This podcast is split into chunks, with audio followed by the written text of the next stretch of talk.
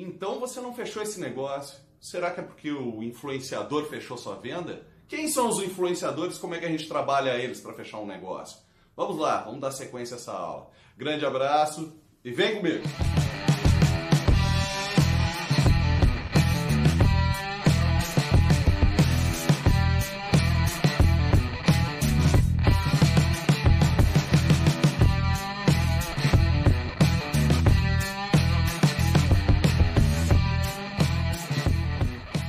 Olá, meu nome é Alex Conrad, sou consultor sênior da IDAT e o nosso tema de hoje é O influenciador matou sua venda. Como assim o influenciador matou sua venda? Vamos lá. As pessoas, em geral, têm diversas influências para fechar uma negociação, ok? Seja uma pessoa física, por exemplo, comprando um automóvel, um imóvel, uma calça, uma camisa, uma casa. O que acontece com eles? Fatores sociais, status, pessoas ao seu redor, família, amigos, no trabalho, o que, que pensa, o que, que não pensa, o que, que vai ser visto, aquilo tudo influencia. E dentro de uma organização? Dentro de uma organização, nós trabalhamos três tipos de influenciadores, ok? Aqui está o nosso cliente, o influenciador econômico, influenciador técnico e influenciador utilizador.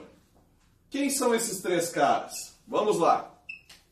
Quem é o influenciador econômico? É o decisor econômico, ok? É quem assina o cheque. É o diretor, normalmente, diretor financeiro, ou é o comprador, tá? Quem é o influenciador técnico? É o especialista. Digamos que você fornece soluções para uma empresa, para uma metalúrgica. Quem é o influenciador econômico? O comprador o influenciador técnico, o engenheiro. Quem é o influenciador utilizador? O influenciador utilizador é quem vai efetivamente utilizar o seu produto ou serviço. Vamos voltar então para a metalúrgica. Decisor econômico, o comprador, influenciador técnico, o engenheiro e o influenciador utilizador, provavelmente alguém da manutenção. Percebe que esses três têm que ser, têm que ser conversados, têm que ser influenciados para se finalizar uma negociação? Se pegar um simples exemplo de uma padaria, você fornece para uma padaria, quem é o decisor econômico? O influenciador econômico ou o decisor econômico? É o dono da padaria. Mas a opinião do padeiro não faz diferença. Ele é o utilizador técnico, influenciador técnico. É ele que monta os pães. E quem é o, o utilizador? O utilizador seria o cliente final que consumiria o pão. Mas quem é que tem a ideia da opinião do cliente? A balconista. Então você, se fornece para uma padaria, você deveria, além do comprador, estar conversando com o padeiro e com o atendente da padaria.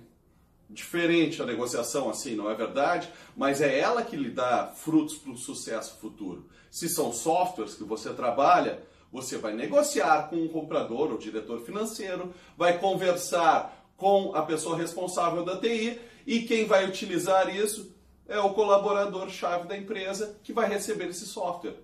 Não adianta você tentar fazer uma negociação sem trabalhar os influenciadores, porque se você pode estar bem alinhado com o comprador e o influenciador técnico vetar o seu projeto, o seu produto ou serviço, assim como o utilizador dizer eu não vou usar isso. Então você tem que trabalhar todos os aspectos de uma negociação e todos os seus influenciadores. Vai fazer bastante diferença para você. Um grande abraço e até nosso próximo vídeo.